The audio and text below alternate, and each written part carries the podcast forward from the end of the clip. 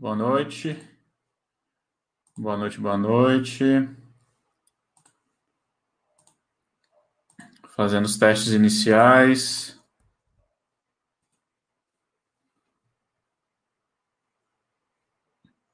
Good evening, guys.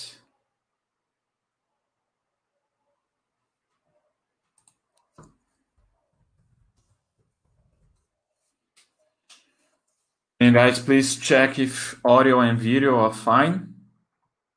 I'm waiting for your response. I do believe everything's working good here. Hello, Alucindos.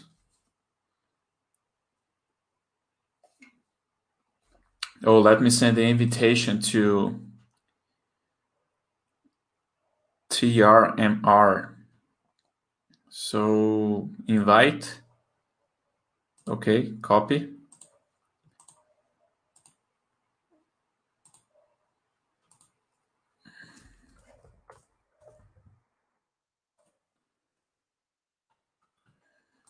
Uh, okay, the invitation has been sent. Let me see if video okay. Okay, thank you, Alucindos, for your particip uh, for your confirmation. So, guys, before Thomas enter here, uh, let me show you. If it's the first time that you are here, uh, welcome to Bastter.com. My name is Marcelo. Uh, I'm the consultant of the area Lá e Fala. We are here to uh, speak out the language to improve our English. And I would like to show you very fast here a little bit. Uh, let me close this. So, guys, my name is Marcel. I'm the consultant of this area, e Fala. We are here to improve our English. But like every chat that I do, I'd like to show our project Angels of Bastter. That we it's our donations projects where uh, if you would like to participate, if you have any condition to collaborate, it doesn't matter how much, you can see here all kinds of project projects that we have, so you can be helping. We have projects that you can you can help um, students go to school. Okay, um, this this guy here, uh, you can help him to play soccer. Okay, uh, we have uh, kids go to school as well, dogs and cats from the street uh, to be taken care of. Uh, this athlete to train for judo. So we have uh, all kinds of projects here. Okay, so let me see. Sorry. Let me come back to me here. I'm waiting for Thomas. He's already here. Uh, just one second.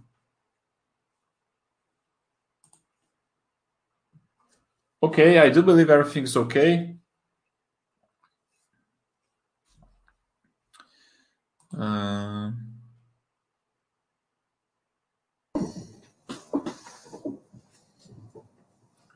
Tomás? Hello, Marcelo. How are you? Uh, just a second. Okay, I now I think I can hear. Can you say something? Yes. How are you? Okay, I'm fine. Good evening. Can, Okay. can you hear me well? Yes, I can. I do. Ok. Yeah. Pessoal, fazer uma pequena introdução em português aqui, só para dar uma contextualizada, que eu acho que tem uma galera aí que deve estar começando, talvez ainda não tenha fluência no inglês. Estou iniciando aqui, dando continuidade, na verdade, nesse modelo de chat, onde eu convido assinantes da Basta.com para a gente poder trocar uma ideia.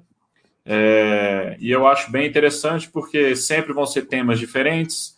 Você vai estar conversando com pessoas que são completamente diferentes uma das outras. O inglês vai ser diferente, cada um vai ter um sotaque. Então, eu acho que é, é bem interessante aí, porque afinal de tudo, o mais importante não é você falar um inglês perfeitamente, porque isso é impossível, mas você simplesmente conseguir se comunicar. Então, quanto mais é, tipos de pessoas diferentes você está é, escutando no inglês, vai ser melhor. So, let's get back here, uh, shifting to English again. So, Thomas, th uh, thank you very much to to accept the invitation to come here. It's my Uh, pleasure. let's let's start uh, with so the the topic here, our theme here. We are going to be talking about some trips that uh, that you made uh, through the UN. Is that correct? Yeah. So, uh, do you still work at the UN, or was something in the past? No, uh, Marcelo. Currently, I'm working to the Ger- uh, with the German cooperation here in Brazil. So I was with the UN until February uh, 2021, and I had three moments with the UN. First, I started in 2005. So I had my first mission to Cambodia, uh, Southeast Asia. Then I returned. This was a, a, single moment. I stayed, was my first time in the UN. So I stayed for total in Asia for nine months, but with the UN, uh, six months. I was an intern at that time. Then I returned to Africa. Uh, uh, then I returned with the UN to Africa in Angola in 2006. Okay. And then I stayed until 2010. And then I returned in 2015 and stayed until 2021, again in Africa. All right. So, uh, so uh, the first thing, uh, it's not a voluntary work. You you were actually an employee for uh, this corporation that you that uh were you an employee of the UN or a, di a different other corporation? No, no. I was first. I was a volunteer. I was an intern. I was an unpaid internship. I had a scholarship uh, from the European Union at the time. So okay. with Cambodia, I was a volunteer. The second time I went, I got a contract that is called UN volunteer. But even though the, the name is UN volunteer, you get an allowance, you know, a monthly allowance that okay. you can live there if okay, just know, to cover the basics. The yeah. And and then I when I returned 2015, I returned as a staff, a UN staff member. So three three different moments. And in and after being a, a UNV, a UN volunteer, I was a consultant and I had a service contract. So I passed pretty much to all contracts you can have in the UN, basically. Okay, uh, so the first time, 2005, that you said, uh, where were you living? Which country, or were you still in Brazil? No, I was doing a master course in in Italy at that time. So I traveled from Italy to Cambodia. Okay, so uh, what, what is your graduation? I'm an architect, an urban planner. Okay, and your master course was something related to archi- uh, architecture urban development and and some humanitarian relief uh, related to shelter you know basically okay uh, wh why does the, the master course was in italy well i was studying in sao paulo and then i met it's these things that happen in the life you know in, in your life one day i exchanged an email with a guy that he studied in brazil but he was in the netherlands and then we start exchanging experiences, and I sent him some pictures. He liked me. He said, "Hey, we had a, a scholarship here. Uh, what do you think? Why don't you apply?" And I applied, and then yeah. And then you got the you got the yeah the the, the vacancy over there. So, uh, did you already knew how to speak English? Yes, I did. I I my mother was someone that really, let's say, uh, we come from a middle class family from Recife, you know, Pernambuco. But my mom really invested on us, on all the sense So she paid a course, an English course, and and we we start speaking English. I have a sister that is a English teacher as well, so okay. she always helped me as well with that. But so 2005, how old are you in 2005? I was 2004.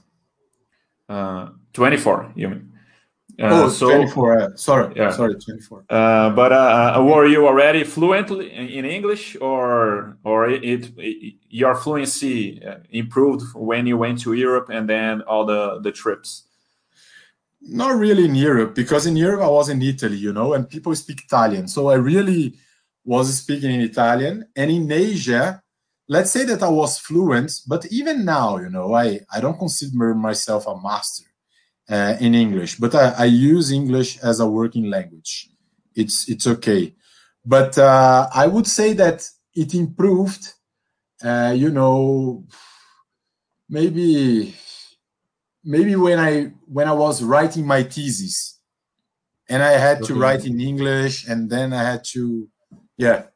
Okay, but uh, in in your master course in Italy, was the classes were in Italy in Italian in or Italian, in English? yeah. In Italian. Okay. So, did you knew Italian at the time, or you learned No, during the the master course?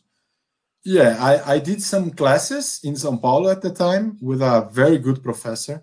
I remember and paid everything that I didn't have at the time. You know, she, it was very expensive for me, but it was really worthy because when I arrived in Italy, it was incredible how how fluent I became. But I didn't live with Brazilians. You know, I was kind of avoiding even uh, Brazilians because this was very key for me to to get proficient uh, very quickly in Italian. Okay, so today you you uh, do you speak Italian uh, well properly?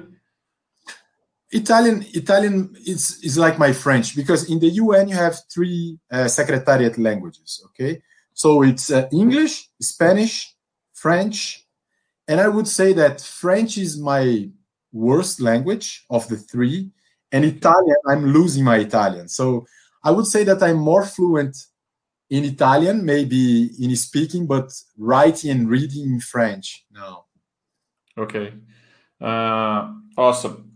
Uh, so, uh, guys, I just forgot to to say uh, a little warning. Uh, we do have to finish our chat before uh, nine o'clock because we have another chat of Fernando um, on the following. Uh, so you guys know, let's let's try to make it until nine because I, I do believe we have many things to cover. So the first trip you do was in Cambodia. Uh, what was the job to be done over there? Well, as an intern at that time, the the, the terms of reference was big huh? for for a master student. Was like setting up a monitoring and evaluation system with a a big study, etc., etc. And I I found it quite challenging. And at the time, I had a Nepalese boss, and this guy had a health issue, so he left to Nepal even. So it was even more challenging for me, but I had a back office from he, he left he, he, left to take care of his health. Yeah, it, it, it was a, a, sick leave, you know. So mm-hmm. he had to leave for for two months out of the six months I stayed there, and and it was quite challenging. But at the same time, I had more liberty to do my job. And in the end, I did a very big study that was even was published later and was very praised, you know, and, and even the, the university I worked gained a contract because of that to do the same thing I did, but in Colombo, uh, in Sri Lanka, and then in Kabul, Afghanistan. Right. Based on that first study I, I did in, in Phnom Penh, in Cambodia. So it was quite nice in the end, but was very challenging. But was like I was thrown in the cage of the lions, you know, by myself. Mhm. And yeah, and I had to figure out things and learn by doing. I have to, uh, let's say, yeah, I had to to take the risk, and and it could be. Now thinking today, you know, I would never get that, but I was very excited to, you know, I wouldn't lose that opportunity at that time. Uh, so- but uh, how was the language over there? Did, did you, in the beginning? Did you have some? Did you have to learn some uh, Cambodian? Uh, I don't know what is the, The language is language. Khmer. It's Khmer. Khmer. It's, I it's even remember- of Cambodia. Yeah. It's Yeah, it's, it's specific of the Cambodian people. Okay, but uh, you, everything in your project, in your job, was in English. Yeah, everything was in English. So it was funded by the Japanese, by the government of Japan. My boss was Nepalese, and the staff was Cambodians and me. So we speak pretty much in, in, in English, and I learned Khmer to to the taxi, you know, to go to the market and those things, but not much actually. But the, the Cambodian staff, they they uh, spoke English as well. Yeah, but the Asian English, you know, uh, Yeah, yeah. these things. Yeah, Yeah, uh, uh, like uh, one word sentences, right? Uh, yeah. Kind of monosyllabic, I guess. Yeah. And what did you think about the country? Uh, did you did you Amazing. travel around, or you, uh, it was really nice? You enjoyed? Yeah, I, have been to Thailand. I didn't have much money at the time, so I, I, didn't have much opportunity to travel. You know, to Bali, for instance, that was not very very far actually. But I, I had this trip to China after, so I went to Shanghai to work in a university as an assistant professor to I, I was assisting a Chinese professor in this university in Shanghai. So I had already these two months opportunity right after my six months internship. So I, I basically traveled to China and I also traveled to Vietnam and to Thailand. Was the countries I could know. When in Thailand, I did uh, I did Koh Samui, uh, Bangkok, uh, and I went to Siem Reap in in Cambodia. That was Angkor Wat, you know, the the you know Angkor Wat is? This lost city of stones uh, in the middle of the jungle that I think this Tomb Raider was done the the movie, you know. Oh, okay. Uh, no, I'm not familiar with this place. Yeah. Uh, but uh, so, so uh, Vietnam and Cambodia and Thailand, which one did, did you did you think it's the the best one to to get to? Was your favorite? It's Thailand for sure. You know, it's more the, the, the society in Thailand is very advanced. I would say, you know, is it's, it's more very tolerant. They, they they are more advanced, a little bit more resourceful than than the other countries. And even tolerance, Marcelo, is the only place I saw. Well, now this changed in the last five years, but you know, you never thought of a transsexual to be like the manager of a hotel or to be in the in the restaurant receiving you at the airport. And I just saw that in Thailand was the first place really that I saw this tolerance, this inclusion, you know. So oh, okay. I found really and and the Thai they, they are very upright, I would say as well. You know, the Cambodian are cool, but Thailand is cooler, I would say. Okay, so uh, also in the Cambodia is very uh, common on the, on the, tourist area to to have a lot of transsexuals and no, they, they or, were a very conservative society. I don't know now because okay. I haven't been there for 15 years now, but mm. they were a very conservative society compared okay. to Thailand, you know. Mm.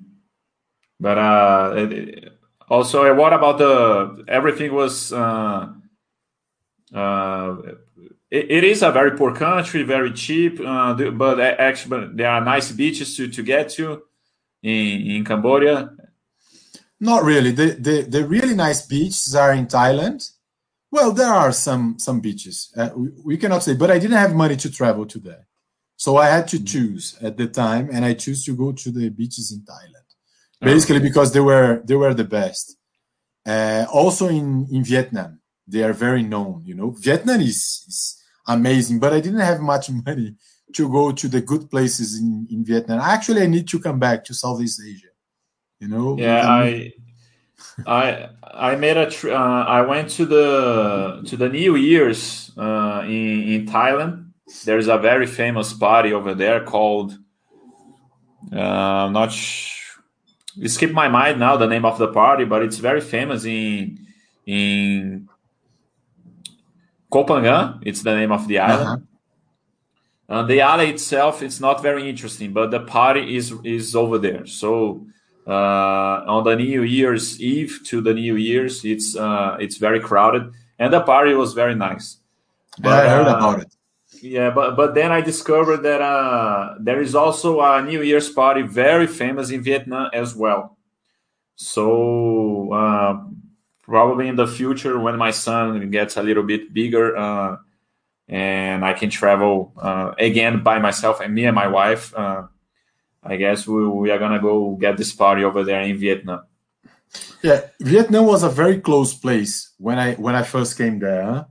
Myanmar, so they are well. Myanmar is still a, a, a complicated country to get in, but uh, Vietnam was really communist at that time, huh? in 2004 was not like now. Yes, I, I think it's uh, much easier to get to. But did you go to Myanmar as well or not? No. Okay. Uh, okay, so after Cambodia, you you went back to Italy. I went back to Uh, Recife. To I went- Recife. Uh, I went to China, as I mentioned to you, to Shanghai. Shanghai, I, I had a very crazy experience. I just worked, worked, worked, worked. I was really in the Chinese mode, you know. Like, and we did so many projects, you know, for two months. It's crazy because things were growing. China has a has this mode that you, you spend two months, you think you spend two years there. I was really tired. So when I returned, I got some like one month of vacations in Brazil. And then I started working in Brazil for six months, applying to UN jobs. And I was just applying, applying. And then I was You- selected to this position in Angola. Okay, but uh, you, you want so you wanted to to keep uh, traveling, I, I guess. Uh, you enjoyed the experience. Before we, we get to Angola, uh, uh, how about the, the food in Southeast Asia? Do you uh, is it Cambodia, Vietnam, Thailand? I guess China would be a little different, but uh, is it the same food? Uh, Cambodia, Vietnam, and, and Thailand, or They get different? really offended. If you if you say that for us, you know, for foreigners, we we we wouldn't see much difference, but they would get really offended if you say that. But basically, the spicier is the Thai food. Okay. And then uh, you would have in Vietnam, the soup is amazing. And for us, it's all Asian food. But for them, it's quite different. And as you said, China has a more, let's say, complex and uh, has more variety, variety in terms of cuisine. Even though, because in the south is something more related to Southeast Asia, it is very spicy, and in the north is more like the Korean food, you know, with even dog barbecue and those things. Okay, uh, but uh, in, in Cambodia, can you find uh, like bizarre things like in Thailand, uh, like uh, scorpions and, yeah. and this kind of thing? Okay. Yeah. I I went when I when I when I went to to Thailand. I didn't go to Bangkok, so I just went to the to the island. So I didn't see this kind of uh, bizarre uh, cuisine over there. Uh, because I know that it's in the in the middle of uh, Bangkok that the thing is very uh, weird. Like I later on, I went to Malaysia, Kuala Lumpur, which is the capital. Over there in the main street, uh, you can you can find some bizarre things like that. But uh, I have been the- to Kuala Lumpur recently as well. re- recently, Recently, I- yeah, to Petronas Tower and I went to uh, I went in 2013, I guess. Yeah, mine is was some- 2019.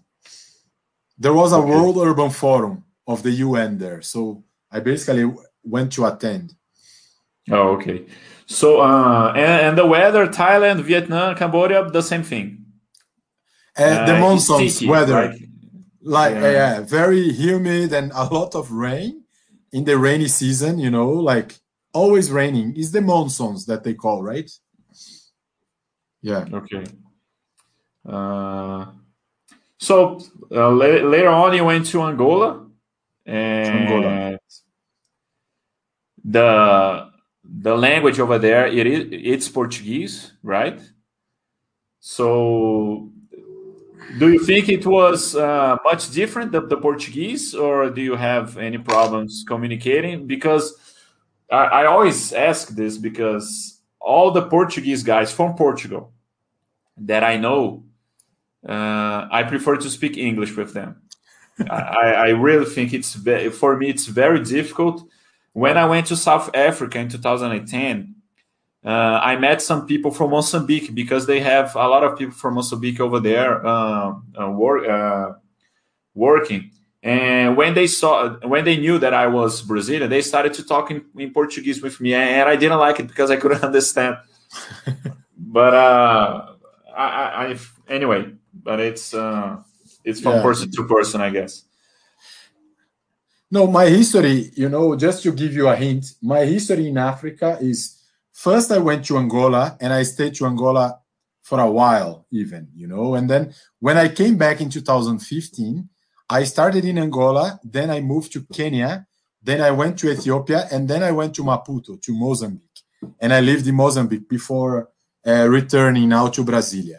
But basically, you know, I would say that yes, the Portuguese from Angola is different than ours, but it's easier to understand than the Portuguese of Portugal, especially those of Porto, you know, because even in, in, in Portugal, the Portuguese of Porto is worse than the Portuguese of Lisbon.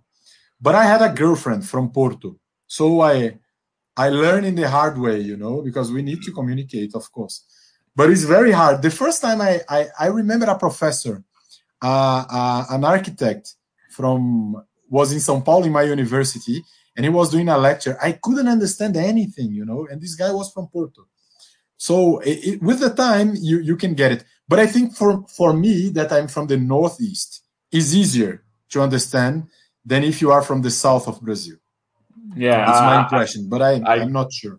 I gotta say that that I, I've met some some people from Pernambuco that I, I also couldn't understand what they were saying as well.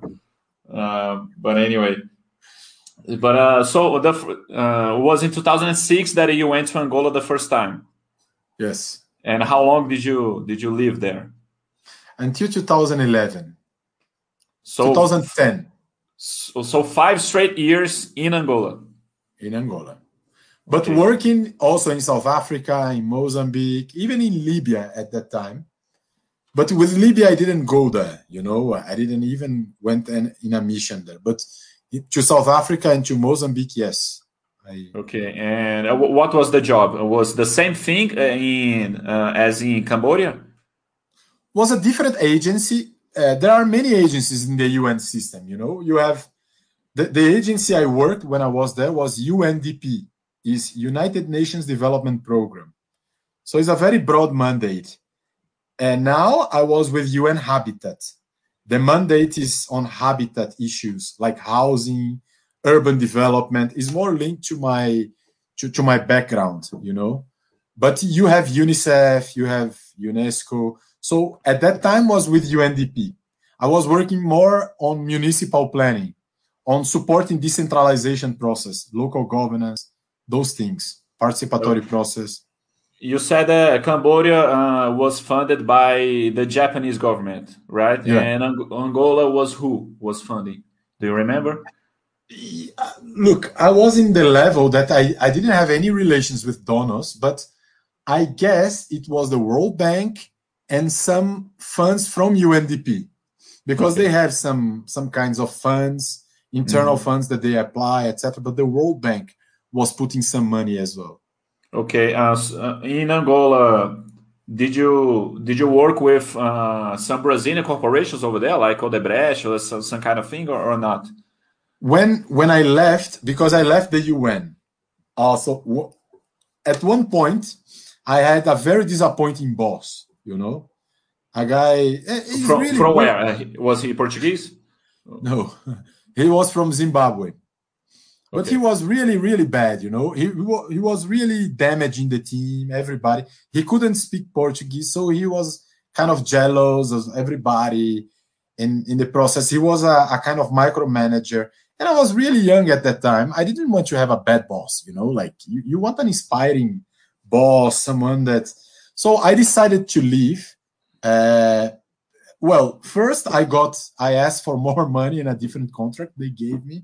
And then I spent six months and I said, no, this is not fulfilling, you know, my desires now. So I was about to leave. And then I received a proposal from a consultancy company to stay there. This consultancy company was a Brazilian uh, led consultancy company that was working to many uh, organizations there.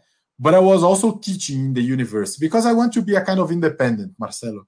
I was a, I I knew that you know being there with some some big companies or corporation, you would do whatever they want and etc. So it was cool because I was quite independent. And at that time, I did some uh, consultancy to the Chinese They had this China Academy of Urban Planning and Design. It was amazing working with them, you know. And then I had more flexibility at that time. Okay, in the university, you was a, you were a professor of architecture of urban planning, yeah, and and okay. Basically on on urban development.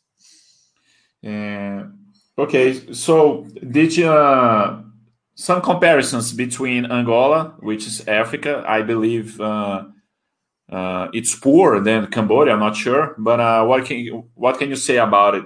Is it a, is Africa uh, less resourceful, poor than than the southeast countries, or not really? It depends. It depends on the country. Angola is is a rich country for for the African standards, you know.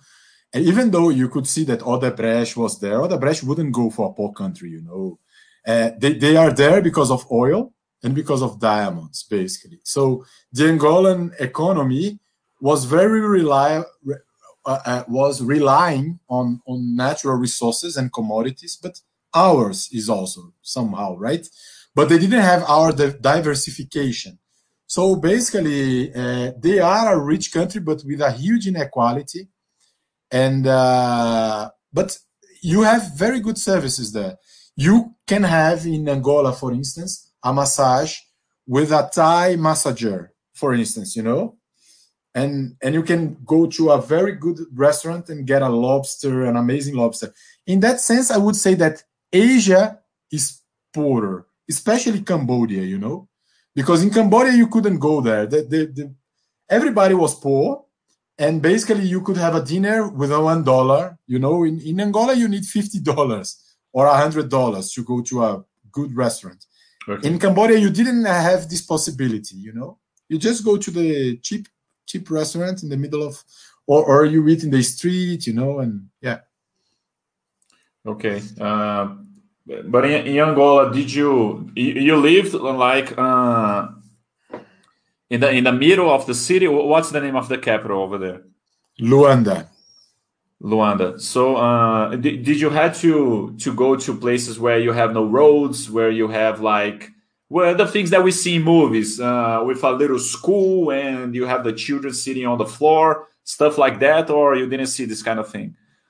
Well, my first mission to Angola was to a province uh, in, in uh, you know very far from the coast. So i was not based in luanda and i had to go with a car with a ballistic blanket because angola and cambodia actually were the countries with more landmines in the world at that time. So and the demining process was ongoing in 2005 so it was a kind of even an adventure, you know, in both countries, but especially okay. in Angola, because I have to go really uh, to to the depth of the country, and there, you know, electricity and and and water was quite challenging at that time. Not now, but at that time, you would have even uh, I don't know five days in a week with no electricity and two days with electricity. But we had a generator. So I could use the generator for like six hours in a day or 12 hours sometimes. But then I would spend at night and. Okay, so uh, you had a generator. You, you lived like in a in a complex of the UN. No. Or no, because the, the duty station where I were where I was was very remote. You know, so I was even opening the office. Uh, I was, uh, let's say, setting up the office. I was even arranging my house. It was quite challenging in the beginning because even uh, I remember when my boss went there, a, Cap, a Cabo Verdean guy at the time, he saw the the the room I was sleeping. He said, "Hey man, take care of yourself. You are living worse than a prison in Cabo Verde, you know." Because really the, the city didn't have nothing to offer. So they offered me the best they had, but the best they had was like a room with a, a, a bathroom that all neighbors were using. So even in the middle of the night, they could enter in the house, and I never knew if it was someone. So I was locking myself from the inside in the door, you know, in order not to to be uh, uh, afraid, and I didn't have, let's say, electricity for seven hours, but these last like two months only. And then the rest of the time, I was very comfortable. But since I had to open the office, it was really challenging in the beginning because you know it, they didn't hire the driver and and the the contractor was not hired yet. So I, yeah, it was a bit messy because the area where I was was a kind of humanitarian emergency approach, and I was in a development agency. So the procurement was very slow. Everything was very slow. I should be there with the World Food Program, you know, and then things were set up in the same day because the guy had the expertise to put things in place. But it was not the case when you work with development agencies. Okay, uh, so something I learned today: the mining process. I didn't know that such a thing would exist. It's interesting. Yeah, because landmines were banned. You know, I don't know the year that they were banned, but they they are they were banned, and we don't have landmines anymore. We we we hope. But I have been to two countries that we could you could see people with no legs. You know, literally, they, they were in the street asking you for money. Maybe you found you can find that still in maybe in remote areas in Angola or in Cambodia. You know. Okay. Yes. Very, very. It's an adventure. Very dangerous. What about the food in Angola at this time? What was uh, like your breakfast, your lunch?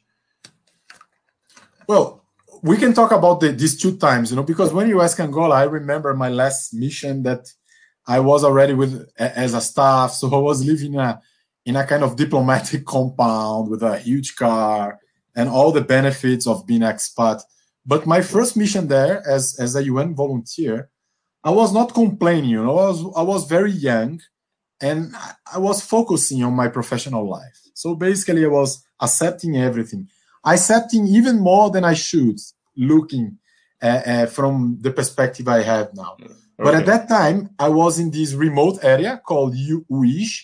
So basically, what they have there is fungi. It's a kind of mixed manioca uh, plates that they put always some hunt meat, you know.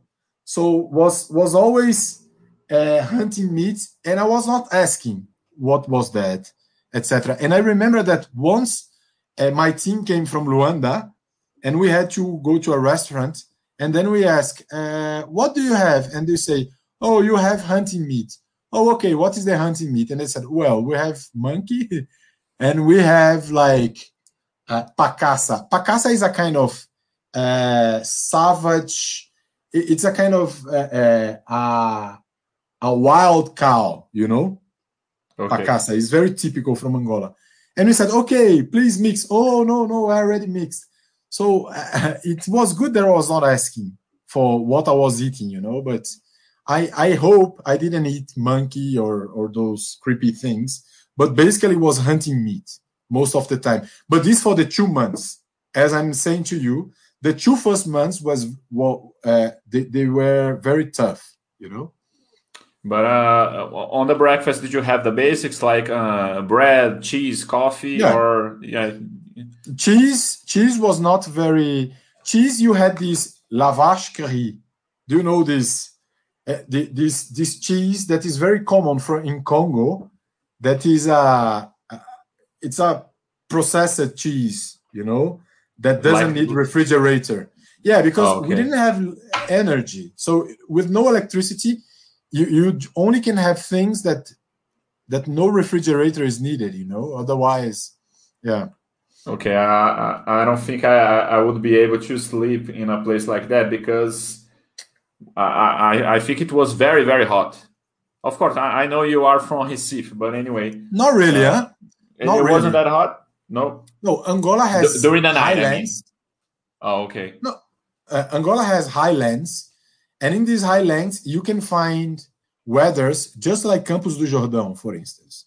Oh, okay. You know, like very, very cold weather you can find in Angola in, in places like uh, Lubango. You know, but in the coast of Angola, yes, it's it's very very hot. Okay. Uh, so you you lived there for five years. Yeah. And with uh, different contracts, right? Or different like, contracts. Like you, you, First, always, as a UN uh, volunteer, yeah. Then as a service contract, then as a consultant. Okay, and la- later on, five years. Uh, were you going to Brazil vacation?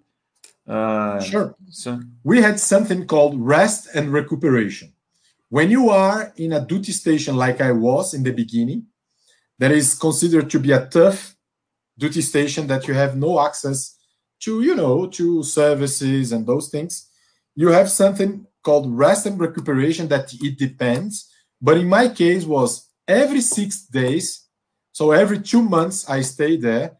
I had the right to travel to the nearest A, not A, but C station that is that is the minimum standard uh, paid by them with the DSA.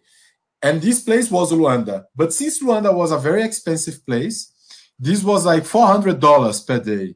So I got to Luanda with $2,000 in my hand. So with this $2,000, I was travel abroad, you know, like to South Africa or to Brazil or to wherever I want to go.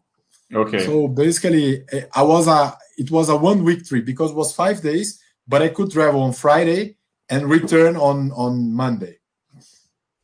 Okay. So, uh, in general speaking, it was uh, was good money, or do you think it was just for the experience?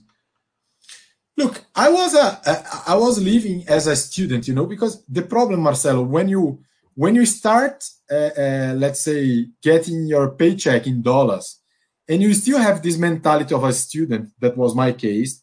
I was really saving a lot you know?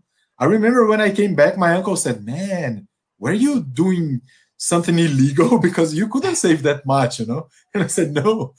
But this was the point because i was traveling a lot on missions and every mission you go you got you get a daily subsidy allowance.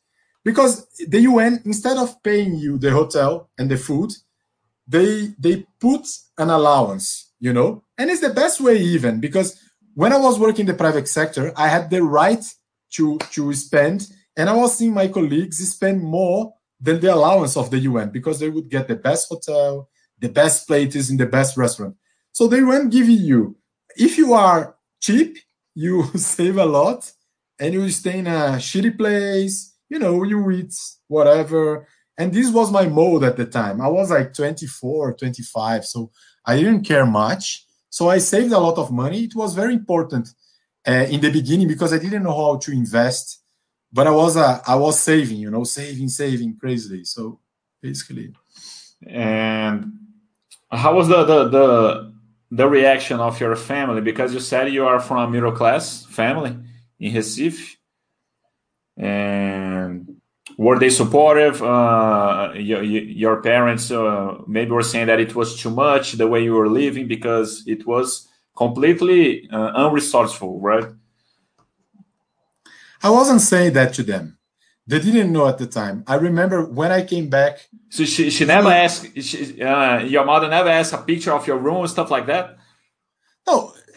Look, my mother was very proud of me and my father was uh, uh, they, they were proud at the time you know even even i think th- this was very important because i returned to brazil to live with them because my father got sick. So basically there's a, there is a story between my two un missions that i came back to take care of of of my parents somehow. And they were proud and they didn't know much. When i came back in 2011 i explained them some of the things. They were looking at me like this but but then they said, yeah, but, you know, but I would say that my parents were, were always saying, hey, go, go, you know. I remember a joke my father said to me when I said, I'm going to Cambodia. He said, whoa, I saw a movie in Cambodia that one guy goes there and basically he steps in a landmine and he loses his legs. So my son, if you are like walking there and if you hear a click, just jump, you know. he was making that this kind of jokes with me. So they were aware, but they thought I was in very safe areas with the UN, you know, like the UN is taking care of him and he, he's living well. And they didn't know I was in shitty contracts, actually. Okay. Uh, let's see if there's any questions with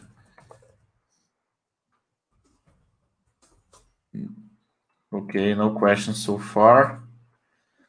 Uh, so uh, Angola, but every time you said uh, for what's the frequency of the this one week that you have to travel? Every six days, sixty days, so two months. Every okay. two months, sixty you have, days. You have five days. I would have travel. five days off, and this is not counting the the weekend. So was from Monday to Friday off, okay. and I could get both weekends together. So uh, I believe you. So you met the whole world, I guess. No, no, because I didn't stay much in that contract. Uh, but I, yeah, I met Egypt at the time, and South Africa, and Namibia, and yeah, no, I met a lot of places. But uh, I guess a lot of uh, travels were to to Brazil. Yeah, uh, most of them. Too. Most of them. Most of them. Yeah. Uh, what was the flight uh, to Brazil? It was Luanda, São Paulo, or you have to go to Johannesburg? How this is an interesting story. Yeah? The first time I went to Africa, uh, they didn't allow this tag flight because basically it was not uh, considered secure by the UN. You know, UNDSS the Department of Safety and Security of the UN, they classify the flights. So I had to go through South Africa in South African Airlines. When I stopped, I, I stopped, I had a leftover of seven hours, I think. And then I decided that I should do things, you know. This was 2006. And I just went uh, with a taxi driver and he said, Let's go to Soweto. Yeah, let's go. When I went to Soweto, I visit Mandela's house. And when I was in Mandela's house, the the people were saying that yeah mandela never comes here i work here like for six years i never saw him and then mandela shows up with someone really? you know with a lady. Yeah mandela nelson mandela. So the day was, you were there? No, yeah the, the exact time. No the exact time was there. And then everybody started crying you know the employees like oh mandela is here. And and even i took a picture you know not with him because we couldn't ask him. He was very old already he was a very impressive man, you know, very tall man. yeah, with with these eyes and and and I was seeing before I was seeing his bed, etc.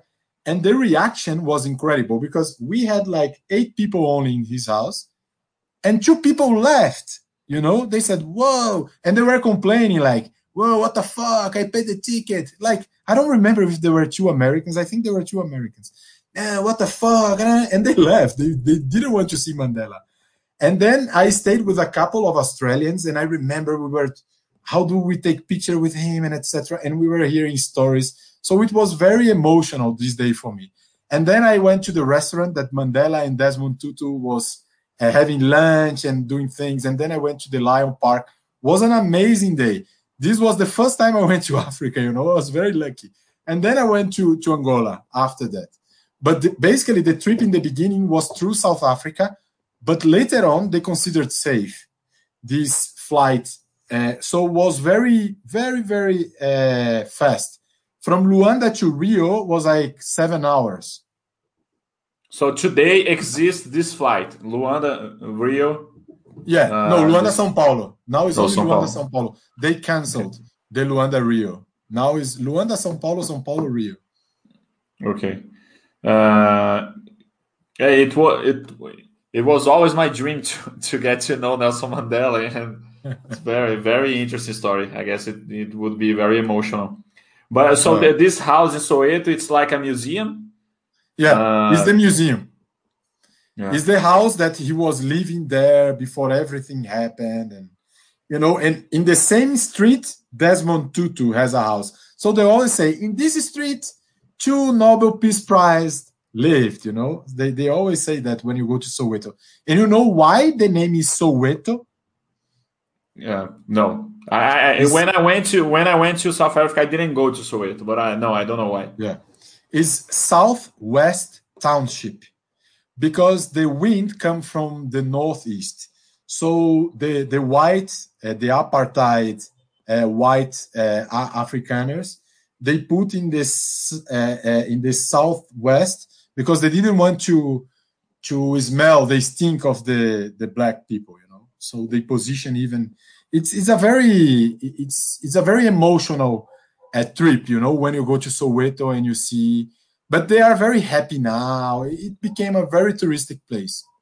Yeah, I, I guess when I when I, I get back to South Africa, I want to take my wife over there, which is an amazing country. I, I guess the, the best. Have you been I, to Cape Town? Yes, I went to Cape Town. When when I went, I went in 2010 for the World Cup. So when nice. we we rent uh, RVs, motorhomes, right? So okay, uh, we travel through all over the country. We went to Johannesburg, the yeah Durban, and and then went Port down Elizabeth. to to Port Elizabeth, Port Elizabeth, and then Cape Town until Cape Town with Camps Bay and all, Jeffreys Bay, all the yeah, all the nice. the good cities there there are over there. There were Bloemfontein on the on the on the middle. It was very very very nice. I I I, thought it was a very uh, advanced country for the the things that you hear about South Africa. And and uh, we, we were just uh, friends over there. We were in a in a group of ten people. Nice. 10, uh, 10 male friends. There are no women between us. and but I want to go back over there with my wife. It's going to be a complete different trip. Uh, Did you do the nice. the wine circuit close to Stellenbosch? Yeah, no, we didn't do that. Yeah. The I guess the the, the big the, the big tours that we made over there, we went to the Kruger Park okay. uh, to make the safari, and the the things that uh, we didn't do. Uh, I guess close to Pre- Pretoria, I I think there is a balloon tour, uh, yeah. but uh, we didn't do. I, I, think at the time it was very expensive. We didn't want to. Uh, we didn't want to spend this kind of money. And in Cape, in Cape Town, I wanted to do the rafting tour and and swimming with the sharks. Not swimming, diving, right?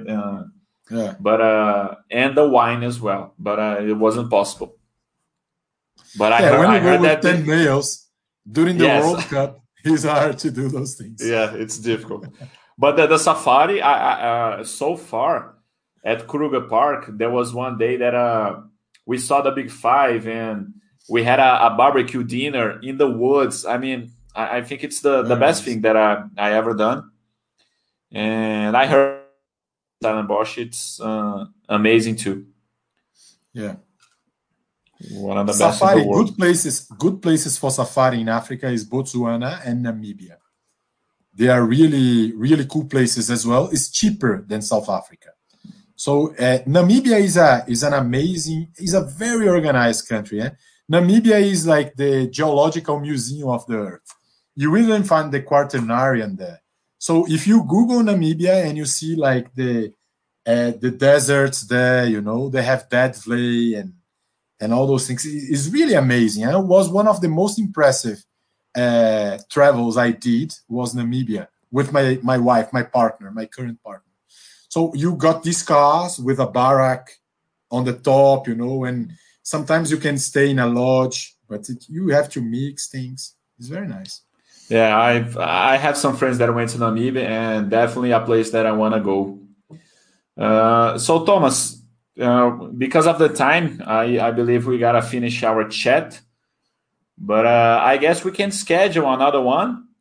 Uh, some other uh, a few months months on the front after I talk to some other uh, some one of the other subscribers. There are a lot of people who who uh, replied my my the, the topic that I opened over there. Yeah, the invitation uh, you did. Yes, the invitation. They, they got interested to participate. So, but I think uh, we have uh, many other stories that we can talk about. I like very much of this chat. Thank you. I, I liked a lot as well. Thank you. we can talk uh, about Ethiopia and Kenya next time. Ethiopia is an amazing place. It's a very, very different and, and complicated place, I would say. Now they are in the middle of a war Yes. But thank uh, you, Marcelo. Huh? For sure. Uh, traveling for me, I guess it's uh, uh, on the on the best three things in the world, I, I guess. But uh, okay, Thomas, thank you very much for your participation. and we we can schedule another one later. Cool. Thank you, Marcelo. Bye. Thank you. Bye bye. Bye. Guys, that's it. I hope you enjoy it. Uh, I see that. Uh, so Alucindos is asking how many countries he visit. Uh, he's no longer here. He didn't say actually how many countries he visit, but uh, I'll definitely gonna reschedule and have another chat. Uh, there are many things that uh, I still want uh, to continue uh, talking. But that's it. Thank you very much. Uh, give me a feedback over there. See if you guys enjoy it. Okay. Bye bye. See you. I gotta finish because Fernando is uh, five minutes from the chat of Fernando, and I, I can't get into the middle of his chat. Okay. Thank you very much. Bye bye.